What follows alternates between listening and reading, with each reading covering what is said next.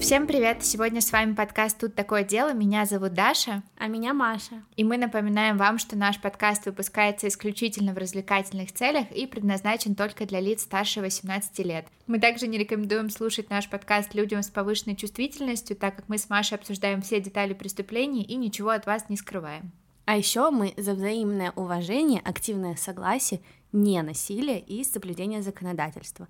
Мы не поддерживаем распространение насилия и надеемся, что и вы тоже. А еще мы не оправдываем преступников и их преступления, даже если вам может показаться, что мы это иногда делаем в шутливой форме. Итак, мы продолжаем наш месяц российских родных наших серийных и не очень серийных убийц и просто российских преступлений, потому что они не менее интересные, а порой еще и более интересные, чем американские, европейские, азиатские. Вообще мы за многообразие.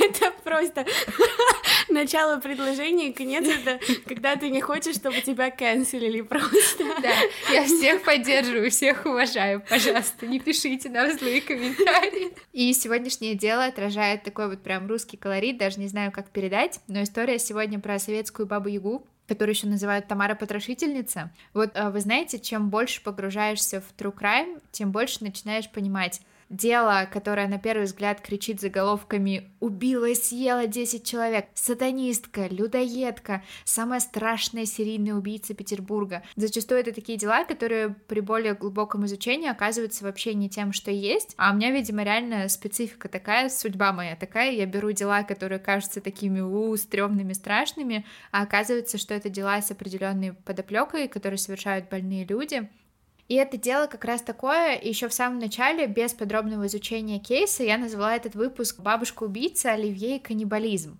Бабушка-убийца есть, Оливье есть, а вот что с каннибализмом, давайте разбираться.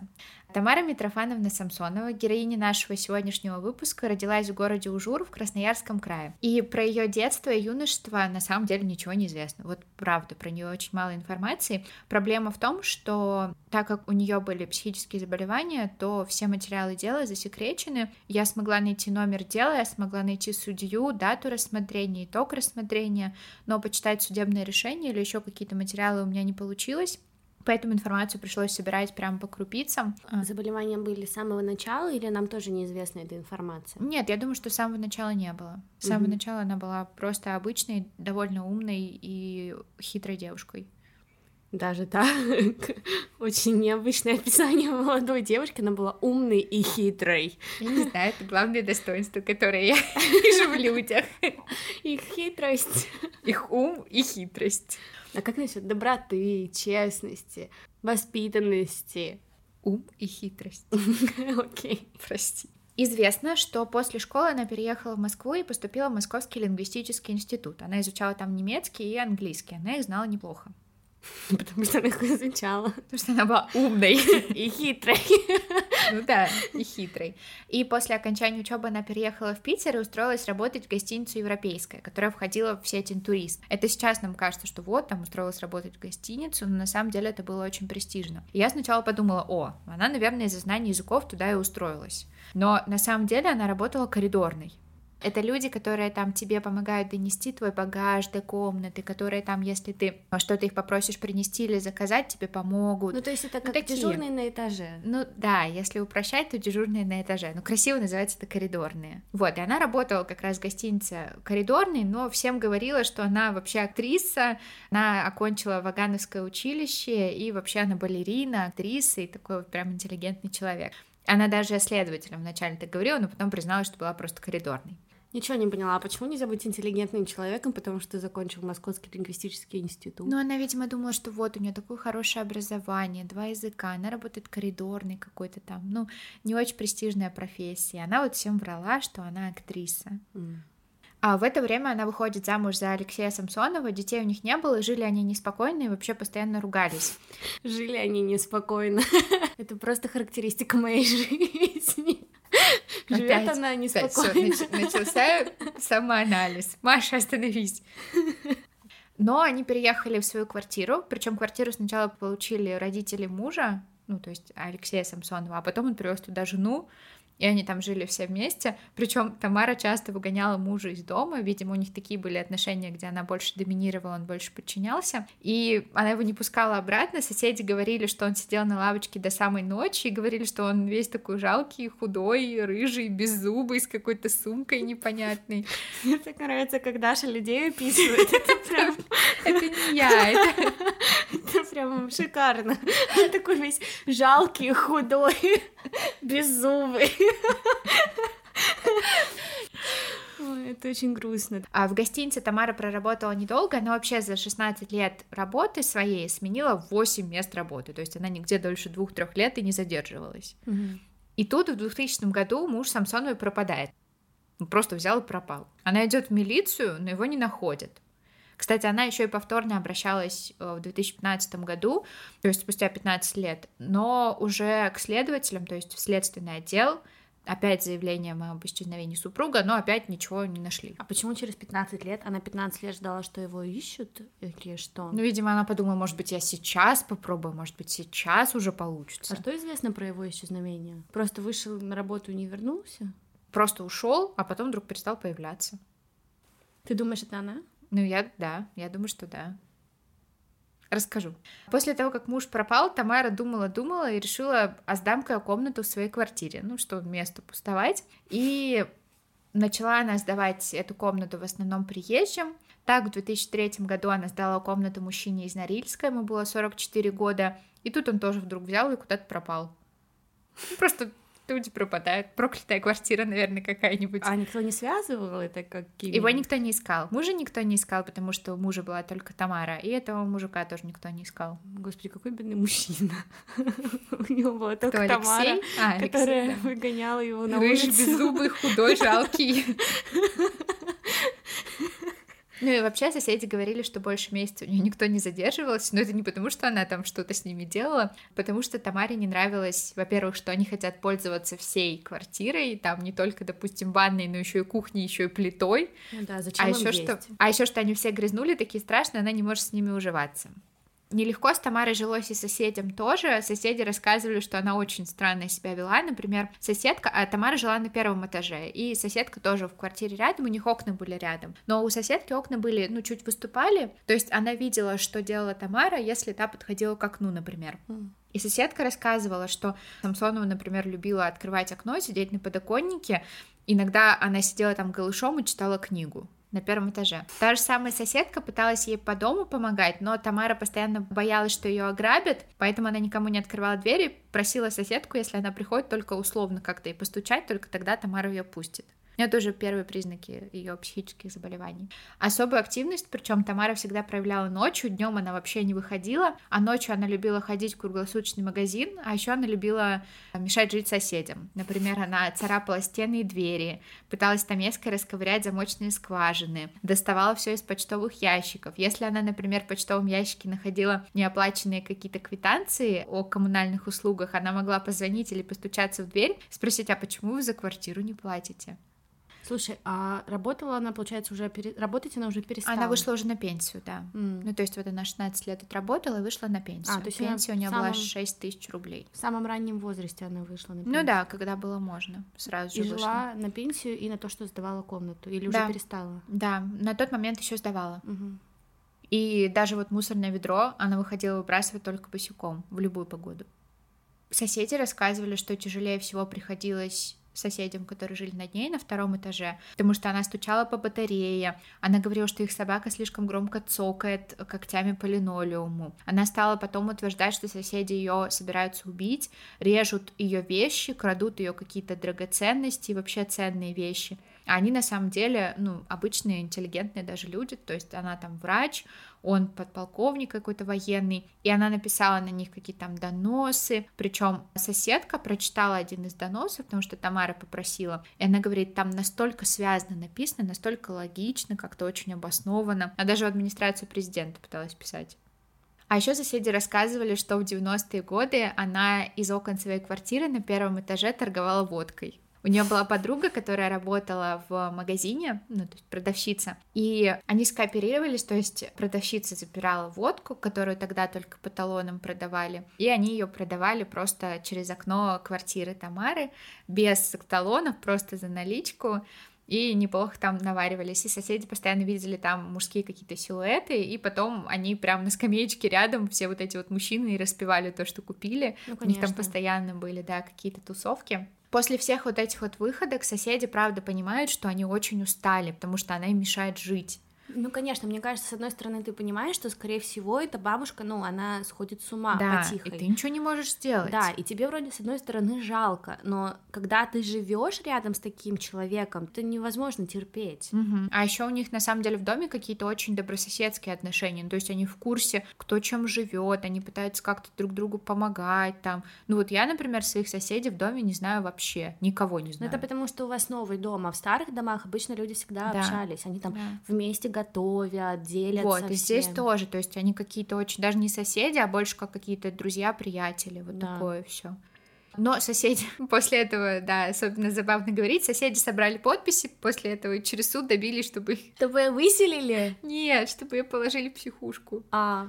Там же очень сложно, да, вот это вот принудительное лечение потому что там либо человек сам приходит и говорит, либо это там какие-то родственники, надо доказать, что он может причинить вред себе и окружающим, а как это сделать, если она еще ничего не сделала? Ну, то есть она никому еще вред как они, не причинила. доказали? Я думаю, что там через какие-то уже связи, просто они, наверное, очень устали. Скорее всего, так как там один из вот этих вот жильцов был военным, возможно, он смог... Она могла о себе заботиться? Она жила, в принципе, она там себя что-то готовила, ну, то есть она себя обслуживала, просто она ну, мешала, вредила. Блин, это тоже грустно. Это грустно, но, ну, в общем, что сделано, то сделано. Но ей недолго пришлось страдать в психушке. В январе за ней приехали санитары, а в марте ее уже вернули домой. А, ну то есть ее типа такой легкий детокс. Да, как в санаторий съездила на три месяца. Но прожила в своей квартире после этого Тамара недолго, у нее уже там были ужасные условия, потому что квартиру не ремонтировали с 90-х годов. Надо было делать такой прям глубокий ремонт, но ей было даже негде пожить в это время, не у кого остановиться. И поэтому в 2015 году социальная работница которая следила за Тамарой, которая была очень одинокая, попросила свою подругу, 79-летнюю Валентину Николаевну Уланову, приютить у себя Тамару. Пока Валентин... делают ремонт? Да, пока у нее делают ремонт, а социальный ремонт. А. Валентина Николаевна была очень добрым человеком, опять вот этот вот человек, который постоянно а. появляется в наших историях, когда зашел в комнату, озарил все своим присутствием, к нему там бегут все дети, кошечки, собачки, он всем помогает. Говорили, что она помогала вообще всем, и даже мужикам давала деньги опохмелиться. Это цитата, это не какой-то отдельный вид помощи, который я выделяю, это просто цитата. И вот в 2015 году Тамара переезжает к Валентине Николаевне, обещает остаться у нее ненадолго и помогать по хозяйству. Только проходит там второй месяц, третий, четвертый, а съезжать Тамара и не думает. А ремонт закончил? Да, у нее уже давно закончился ремонт, но ей очень понравилась квартира Валентины Николаевны, потому что та работала монтажницей, у нее были какие-то строительные навыки, и она очень хороший ремонт у себя сделала, то есть у нее было прям комфортно. Плюс Валентина Николаевна прожила всю жизнь в Питере, она пережила блокаду, и у нее родители были репрессированы, их расстреляли как репрессированных. И ей из-за этого, ну то есть как блокадницу, как дочь репрессированных, а потом реабилитированных, ей начисляли очень хорошую пенсию. То есть не 6 тысяч, как у Тамары, ну, а да. приличную, нормальную, Хороший, то есть да. на которой можно выжить хотя бы. Ну, не жить, а реально выживать. Но Валентина устала жить с Тамарой и просила ее съехать, и они начали ругаться. Последняя их ссора очень большая была из-за там какой-то немытой посуды, то есть реально какой-то бытовой повод. И после этого Тамара решила, все, надо же с этим что-то делать. Тамара едет в соседний Пушкин и в аптеке подкупает фармацевта, она его там обманывает, что ей там очень нужно это лекарство, дает ему деньги, и фармацевт продает ей фаназепам, который вообще только по рецепту выписывается. Угу. Возвращаясь к себе в город, она покупает в супермаркете оливье, который Валентина Николаевна очень любила. Она прям очень любила оливье. Она покупает это вот оливье, кладет туда все таблетки из пачки, все таблетки, и предлагает Валентине Николаевне а сама уходит из дома. Говорит там, Валюшка, я тебе приготовила салат, давай там помиримся, будем жить мирно, покушай, я пока пойду погуляю. Вернувшись домой, Тамара уже находит на кухне труп Валентины Николаевны. Что она делает дальше? Она начинает его расчленять. Для этого она берет два ножа и пилу. Сначала она отпиливает голову, и голову она кладет в кастрюлю. Причем она выбрала любимую кастрюлю Валентины Николаевны. Я не знаю, случайно это было или специально, такую большую белую кастрюлю. Накрывает крышечкой и продолжает дальше. Потом она распиливает тело пополам и дальше уже его на куски разделяет. Блин, это же так Очень сложно. тяжелый физический труд, да. да. У нее только два ножа и пила. То есть это даже не какая-то там бензопила, просто обычная пила. Прикинь, бабулечка. Она маленькая и худенькая. Я не знаю, как она это сделала. Возможно, у нее просто был опыт в этом вопросе. Чтобы вынести мешки с частями тела из квартиры, ей нужно было семь раз выйти на улицу. Вот только она не учла, что у нее там на улице были камеры, и в подъезде у нее тоже были камеры. Вот этот момент, где она тащит кастрюлю, прям на камерах заснят. Надо было через окно. Ну да, ну все равно бы заподозрили наверняка ее, она жила в ее квартире. А где была социальная работница, которая попросила, чтобы Тамара жила у бабушки. Ну, Маш, ну это же социальные работники, у них же нет столько времени уделять только одной вот этой вот бабуле. Ну, Они же за всеми бабулями следят. Бабулями. За всеми бабулями. Я думаю, что Валентина просто была очень добрая и не жаловалась на нее. Она, наверное, ну, злилась и ругалась, но она никому не жаловалась. А еще я прочитала, что Валентина Николаевна очень боялась умереть одна, а в итоге она такой страшный. Ну не плачь. В итоге она, правда, ну, очень страшной смертью умерла. Очень страшной. Да, а, кстати, сама Тамара рассказывала, когда следователи ее спрашивали, как она это сделала, зачем она это сделала, она как-то очень странно ответила, говорит, ну, она была такой толстой. И части тела она разбросала неподалеку от дома. Подожди, она в пакетах просто разбросала на улице? Она часть завернула в шторку для ванной, а часть в мусорные пакеты. И просто на улице оставила? Просто раскидала. Пипец. Через три дня нашли сверток рядом с прудом неподалеку от дома. Им заинтересовалась какая-то местная жительница, что там вообще лежит такое странное. Ну и нашли конечность, завернутую в штору, и установили практически сразу же личность погибшей, опросили жильцов рядом, опросили, дошли до вот этого дома, где Валентина с Тамарой жили. Сразу же соседи вспомнили, что давно не видели Валентину, что-то странное происходит. Поднялись к Тамаре, там была в квартире сама Тамара, она им открыла, полицейские там нашли следы крови в ванной и нашли крепление от оторванной шторки. Короче, все очень быстро разрешилось. Очень быстро разрешилось э, из-за того, что Валентина постоянно со всеми общалась, она постоянно там куда-то выходила и общалась. Ее вот такое вот отсутствие сразу же какие-то подозрения уже породило. Тамару задерживают, проводят обыск в ее квартире и в квартире Валентины Николаевны. И в ее квартире находят очень интересный дневник, который Тамара вела в какой-то просто книге для кулинарных записей, и вела она его долго. Причем записки она делала таким у нее очень сбивчивый почерк, я видела фотки этого дневника, и она вела его на английском, на немецком, где-то на параллельно английском, на параллельно немецком. С ума сходила, типа, поэтому? Не знаю, на самом деле, мне кажется, здесь может быть несколько причин, может быть, она просто хотела практиковать язык, может быть, она просто, правда, очень хорошо его знала, как вот у нас иногда бывает, что мы думаем на английском быстрее, чем на русском, и говорим на английском какие-то слова, потому что они в голову приходят, может быть, у нее было то же самое. И большая часть дневника на немецком, и там в основном какие-то бытовые подробности. И она там описывает просто свою жизнь, типа мало спит, пьет много кофе, иногда водку, читает, регулярно пересчитывает оставшиеся деньги, ездит в центр гулять и смотреть фильмы в кинотеатрах. Это просто мы. Это реально мы. Мало Пьет спит. много кофе, иногда, иногда водку, водку читает, пересчитывает оставшиеся деньги и дальше, и дальше пишет. Покупаю помидоры, работаю дома, звоню по телефону. Я выгляжу плохо, сплю в ванне. Или, например, сегодня плохо, страшно, плачу, пью корвалол, потом сплю, встаю в 2 часа ночи. Я смеюсь не из-за нее, потому что это, это реально мы на нас. с Дашей. Да. Сегодня плохо, страшно, я выгляжу плохо. плохо. Сплю, встаю в 2 часа ночи. Пью корвалол. Иногда водку. Пью много кофе, иногда водку. Это реально мы. Кроме каких-то вот таких вот э, описаний своей жизни, она фиксировала имена, телефоны, адреса, какие-то полезные контакты, до копейки записывала все свои расходы, собирала какие-то скороговорки, рецепты красоты. Есть среди записок несколько каких-то похожих на молитвы или заклинания эссе, ну, что-то вот такое вот, вот, вот какие-то. На молитвы прям... или заклинания. Ну, я не знаю, там что-то правда странное. Цитаты из творчества Евтушенко, например.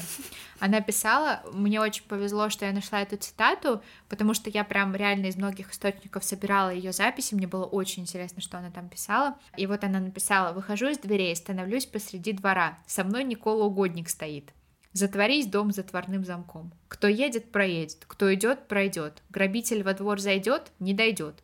Ноги одеревенеют, в глазах потемнеет. Аминь. Веря в лучшее, увеличиваешь его вероятность. Книги на самом деле не учат ничему новому. Книги просто помогают тебе увидеть то, что есть внутри тебя. Это и есть просветление. Ну, я могу понять, почему ее Бабой Ягой прозвали. Почему? Ну, из-за вот таких вот, типа, там многие одеревенеют, вот это вот все. А, ну, может быть. Почему это дело такое такое резонансное, потому что у нас в голове представление об убийце, о серийном убийце, как там мужчина 35-40 лет, то есть никто не говорит там бабушка 80 лет, ну да, никто не подумает редко. об этом, да. Поэтому это такой шок вызывает. Поэтому ее как только не прозвали, что только про нее не писали. Там реально есть какие-то вот, вот честно, если бы я была в какой-то своей параллельной жизни Тамарой Митрофановной, я бы это прочитала, я бы в суд подала. Ну, потому что там такие вещи пишут, которые не просто от фактов далеки, они еще реально очень оскорбительные. Ну, то есть мы не говорим, что она там не виновата или что мы ее каким-то образом оправдываем. Ну да, конечно, нет. Да, просто важно, когда вот так вот какую-то историю читаешь читаешь или узнаешь какую-то новость, подходить критически к вопросу и понимать, что все может быть не так, как э, написано там в какой-то статье или просто в интернете. Еще в ее квартире нашли очень много книг. Она очень много читала, и плюс на иностранных языках там где-то 500 книг, огромная библиотека.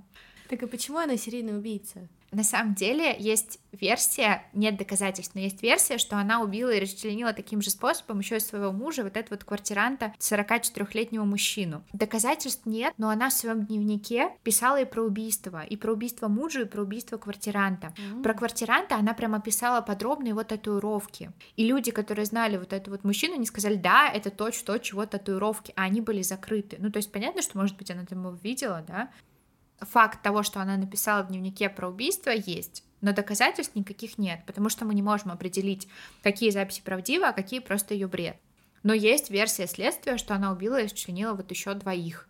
Это и делает ее в глазах публики серийным убийцей. Но, Но обвиняли ее только, да, обвиняли, судили только в одном. Угу, понятно. За убийство, да, Улановой. Назначили экспертизу судебно-психиатрическую. И в 2015 году экспертиза установила, что у нее есть психические заболевания, они препятствуют ее осознанию последствий преступления, она невменяемая. И поэтому ей назначили меры медицинского характера, разговариваю юридическим языком, извините. Да, ее поместили в психушку, и она там до сих пор, на момент, вот последнее сведения я нашла февраля 2019 года, она жива, она до сих пор там. В суде она, кстати, вела себя очень странно. Она в суд зашла с улыбкой. Мы с Машей выложим видео из суда. Там журналистка с ней разговаривает. Прям есть видео, как она там ей что-то рассказывает. Она выглядела такая, правда, очень маленькая, какая-то сохшаяся. Она кокетливо попросила ее не снимать, не записывать на видео, потому что это якобы увидеть видит весь город, это позор. Она посылала там воздушные поцелуи, ну, Блин, когда... Это был больной человек. Ну да, ну, ну да. Когда объявили ее приговор, она захлопала в ладоши, она сказала, что она хочет провести в тюрьме всю жизнь, что она поставила точку. Ну вот я не могу, не знаю, думаешь, это она такая или что это болезнь? Я думаю, что это и она, и болезнь. Я не оправдываю полностью ее поступки ее болезнью. Я считаю, что, например, когда она своего мужа обижала и, возможно, убивала, она это осознавала, и навряд ли это были ее какие-то болячки. Сейчас, возможно, ее состояние ухудшилось на фоне старости, какой-то там, может быть, уже деменции, плюс отсутствие лечения. Она преступница, она совершила свои преступления, но она не заслужила такого отношения к себе, как вот к ней относились. Не, ну, конечно, я имела в виду в суде такое поведение. А, в суде такое поведение? Да. Я думаю, что она и на публику тоже играла. Mm. Один следователь говорил, вот после того, как с ней пообщаешься, ты можешь либо сделать вывод, что она глупа просто до, до безобразия, либо что она настолько умна, что ты никогда не поймешь в действительности, о чем она думает. И ну, мне кажется, второе. Да, мне тоже так кажется. А есть а, в интернете видео или фотографии, где она из квартиры что-то выносит? Есть фотографии, как она вытаскивает эту кастрюлю. Прикольно, мы это выложим, значит. Да, мы выложим, мы выложим фото, как она выносит кастрюлю. А сколько ей лет? Сейчас ей 74 года. Ну, такая не старенькая. Ну да, ну то есть Валентине Николаевне было 79 лет. Вот такая вот история. Как к ней относиться, решаете вы сами. Мы вам рассказали я, по крайней мере, постаралась вам рассказать все сугубо по фактам, подтверждения, которым я нашла и в которых я уверена. Пишите ваше мнение нам в комментарии. А еще мы хотели рассказать про девочек. Телеграм-канал «Давай перескажу». Они еженедельно находят очень интересные подкасты и пересказывают его вам, нам, всем и выкладывают об этом целые записи. Это очень интересно, потому что порой ты не можешь. Да, нет времени послушать и хочется почитать. Но вы, пожалуйста, не читайте про наши выпуски, вы наши выпуски слушайте, а про все остальные подкасты читайте там. Правда, очень интересно, захватывающе пишут, так что хочется почитать и послушать. Мне вот, например, очень про Миядзаки понравился. Да, мне тоже, кстати. Да, очень интересно и здорово написано про творчество, как там ребята в одном подкасте, правда, уже не помню в каком, языком, но четко запомнила, что они там рассказывали. Наверное, в этом и специфика. Рассказывали там, какие тайные знаки, какой подтекст. В общем, очень круто. Девочки там про нас тоже написали. Вы там подписывайтесь, почитайте, если вам тоже интересно, слушайте другие подкасты, но не забывайте нас тоже слушать. В общем, вот, это была история Тамары Митрофановны Самсоновой, бабушки из Петербурга, да, с неоднозначной очень историей. Всем спасибо за прослушивание, увидимся в следующем выпуске.